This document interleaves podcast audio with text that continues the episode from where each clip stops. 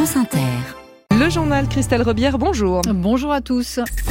La liberté garantie d'avorter inscrite dans la Constitution, la France sera le premier pays au monde à la reconnaître. Le Parlement se réunit en congrès cet après-midi à Versailles. Opération escargot à Paris, des blocages du côté de Toulouse ou Nîmes. Les taxis dénoncent une fois de plus les nouveaux tarifs sur les transports de patients. Dans ce journal aussi, en délit, sous le choc après l'accident de car qui a coûté la vie à une adolescente de 15 ans hier.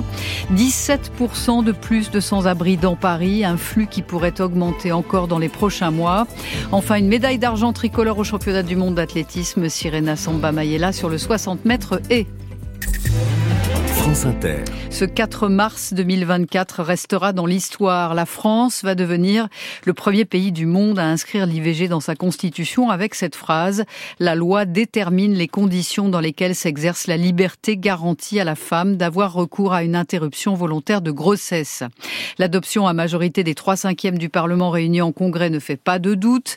Les révisions constitutionnelles restent rares. La dernière remonte à 2008 et à chaque fois, Laurent Kramer, c'est une cérémonie savamment réglé pour convoyer 925 parlementaires de Paris direction Versailles. Près d'une vingtaine d'autocars sont déployés. Pendant le déplacement, les parlementaires seront briefés sur les modalités pratiques de ce scrutin public, car contrairement à l'Assemblée nationale et au Sénat, il n'existe dans cette salle du Congrès à Versailles aucun dispositif moderne pour voter directement depuis les pupitres, ce qui veut dire qu'au moment du vote, les 925 parlementaires devront quitter un à un l'hémicycle et rejoindre huit bureaux de vote installés spécifiquement pour l'occasion dans les salons adjacents pour fluidifier ce ballet parlementaire. Sénateurs et députés seront donc placés par ordre alphabétique sans regroupement politique possible. Objectif limité à 45 minutes ce vote individuel et nominatif des parlementaires réunis à Versailles cet après-midi. Et la loi sera officiellement scellée le 8 mars, date symbolique à l'occasion de la journée du droit des femmes en présence d'Emmanuel Macron. Les sages-femmes peuvent aussi pratiquer les IVG, mais le gouvernement va devoir réécrire son décret concernant ce que l'on appelle les IVG instrumentales. Le texte avait suscité la colère d'une partie de la profession parce qu'il requérait la présence obligatoire d'un médecin spécialisé, ce qu'il rendait inapplicable dans les déserts médicaux. L'intersyndicale des taxis mobilise une nouvelle fois. Oui, toujours contre les nouveaux tarifs de l'assurance maladie sur les transports de patients. Une opération escargot sur le périphérique intérieur parisien est attendue à partir de 8 heures. Des taxis venant de la région Grand Est, de l'Ouest et du Loiret doivent se joindre au mouvement. Les taxis réclament une renégociation, Thomas Giraudot.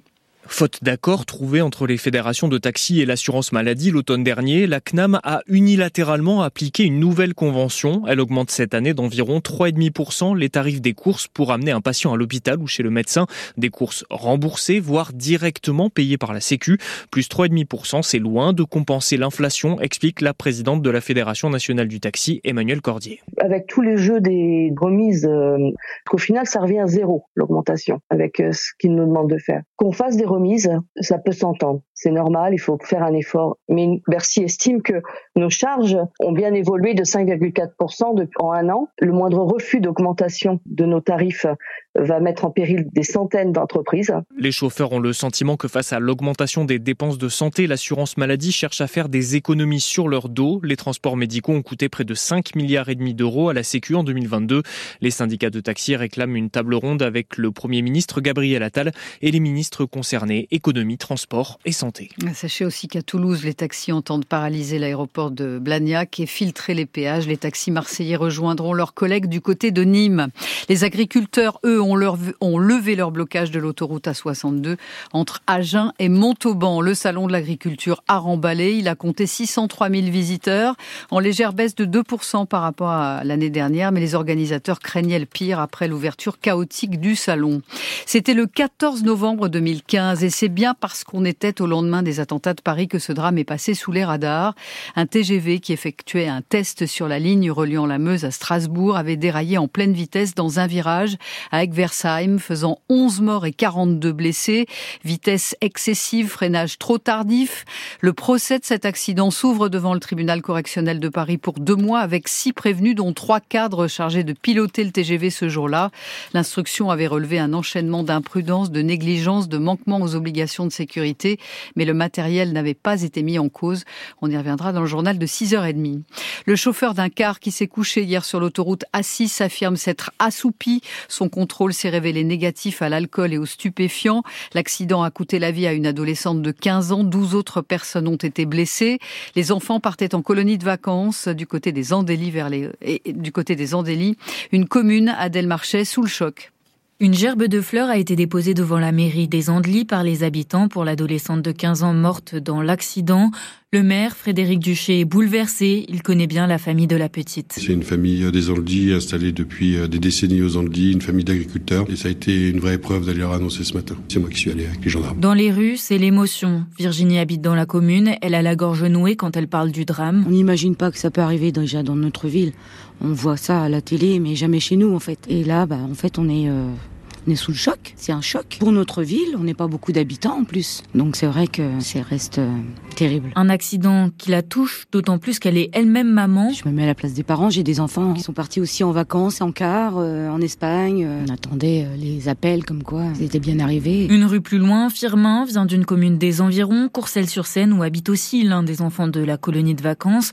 Ce chauffeur de car à la retraite est très remué par la nouvelle. Tout de suite, bah oui, ça m'a rappelé mon travail. Je, je savais les risques que je pouvais avoir aussi. Euh, non, non, non, non. Surtout que c'est des enfants, ça c'est dur. Hein. Pour les enfants victimes et leurs parents, une cellule d'urgence médico-psychologique ouvre à 14h aujourd'hui à la salle des fêtes des Andelys. Un reportage à Delmarchais de France Bleu Normandie. Les enfants partaient en colonie de vacances des Andélis, donc vers les Hautes-Alpes. Un cessez-le-feu immédiat à Gaza pour au moins six semaines, c'est ce que réclame la vice-présidente américaine Kamala Harris, qui s'impatiente. Il n'y a pas d'excuse, dit-elle. Elle doit recevoir aujourd'hui le très influent membre du cabinet de guerre israélien Benny Gantz. Les négociations ont repris au Caire. France Inter 6h07, toujours plus de sans-abri à Paris. Leur nombre a augmenté de 17% par rapport à l'an dernier, d'après les chiffres de la nuit de la solidarité, et ce malgré l'ouverture de nombreux lieux d'hébergement supplémentaires. Un flux bien difficile à endiguer, concède Léa Filoche. L'adjointe aux solidarités à la mairie de Paris s'inquiète à l'approche du printemps et des Jeux olympiques. Depuis euh, Noël et l'ouverture de ces lieux-là, il y a moins de familles à la rue, mais il y en a encore trop. Et puis, euh, on a fait la nuit de la solidarité qui nous permet de constater quand même qu'il y a beaucoup de monde dehors, à peu près 3500 personnes. Ça ne baisse pas euh, pour deux raisons principales, à mon avis. La première, c'est qu'on a une paupérisation de tout un tas de publics sur le territoire parisien, mais on peut malheureusement probablement le constater un peu partout en France. Et puis aussi une reprise, et encore en hiver, probablement on est en dessous de ce qui nous attend au printemps euh, des flux migratoires. Et c'est là que euh, une politique d'accueil doit pouvoir se construire pour éviter que euh, les personnes qui cherchent refuge passent forcément par un bout de trottoir parisien avant éventuellement de pouvoir trouver une solution à leur situation. Ce que je crains, c'est qu'effectivement, si nous ne trouvons pas une solution, potentiellement, ça peut être une autre branche de l'État qui s'en occupe, qui est la branche de la préfecture de police. Et euh, c'est encore une fois pas tout à fait digne de la septième puissance de ce monde. Léa Filoche au micro de Faustine Calmel. Rappelons que l'hébergement d'urgence est du ressort de l'État, mais la gestion des mineurs non accompagnés dépend, elle, du département, en l'occurrence de la ville de Paris. Pour plus de précisions, rendez-vous sur notre site franceinter.fr. Super Dupont en sport, Antoine Dupont et ses coéquipiers ont remporté le tour du circuit mondial de Los Angeles en écrasant l'Angleterre 21 à 0. L'emblématique capitaine du 15 de France déploie ses talents en rugby à 7. Je suis en apprentissage, concède-t-il modestement. C'est prometteur pour les Jeux. Autre espoir en athlétisme cette fois, le clan français s'est adjugé une deuxième médaille au championnat du monde en salle à Glasgow. Sirena Samba Mayela décroche l'argent sur le 60 mètres haies en 7 secondes 74 derrière la, la Bahaméenne Charlton et même si elle a perdu son titre mondial, elle a kiffé bah, la finale, c'était euh, magique, hein, encore une fois. C'était magique. Ça m'a tout de suite rappelé euh, les mêmes conditions qu'il que, euh, y a deux ans, du coup, de mon, de mon autre titre de championne du monde. Puis je suis restée sur cette même ligne-là. Profiter juste de kiffer, en fait, c'est tout. À l'origine, je devais même pas faire de saison en salle, en fait. Donc, je suis super contente. Étant donné que j'ai plein de changements là, le, fait d'être partie aux États-Unis, d'avoir changé de coach, etc., de technique, on aurait pu ne pas s'attendre à ce que je, puisse bénéficier de ces changements tout de suite. Donc, j'ai pu le faire et j'ai pu profiter, j'ai kiffer. Et bah, voilà, on continue la préparation pour cet été. Et voilà, elle a kiffé. Elle était au micro des Massarango. En Ligue 1, un match qui fait mal à la tête. Ce sont les mots de l'entraîneur lyonnais. L'OL a été battu à Lens 3-0 après quatre succès consécutifs. L'OL est 11e au classement, pas encore assuré mathématiquement du maintien en Ligue 1. Il lui aura fallu 56 jours pour boucler son tour du monde. Armel Lecléache est arrivé hier à Brest sur son maxi trimaran. Quasiment une semaine de plus que le vainqueur Charles Caudrelier. Il se classe troisième. Je suis au bout, a-t-il dit, après avoir enchaîné les avaries. Christelle Rebière, du sport encore avec vous, Cédric Guillou. Bonjour. Bonjour. Dans six mois, nous serons en plein tournoi de tennis fauteuil aux Jeux paralympiques de Paris.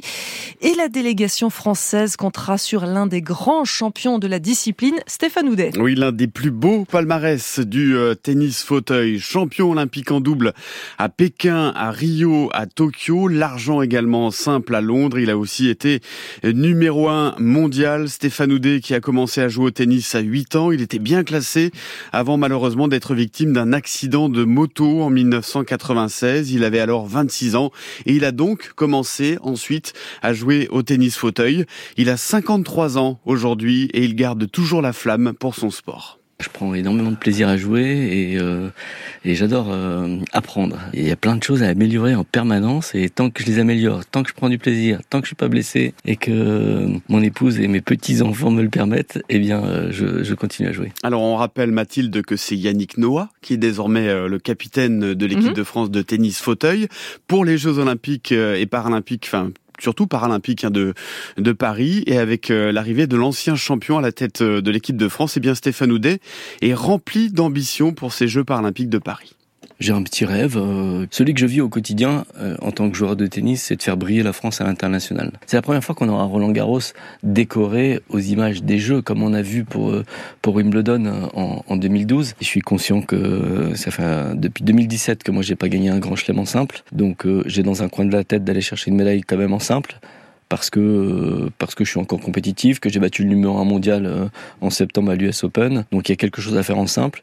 Et puis en double, on constitue une nouvelle équipe et euh, et avec l'aide de Yannick, j'espère qu'on ira aussi chercher une autre médaille. Et Yannick, c'est Yannick Noah, vous l'avez compris, Stéphane Houdet qui a été porte-drapeau pour la France lors des Jeux paralympiques de Tokyo. Les épreuves de tennis fauteuil commenceront le 30 août pour se terminer le 7 septembre. Cédric Guillou, juste une petite question pour finir. Est-ce que vous connaissez le pitchak pas du tout. Eh ben, c'est un jeu de jonglage. On utilise des balles fabriquées à partir de vieilles chambres à air et ce sera l'esprit d'initiative dans quelques minutes.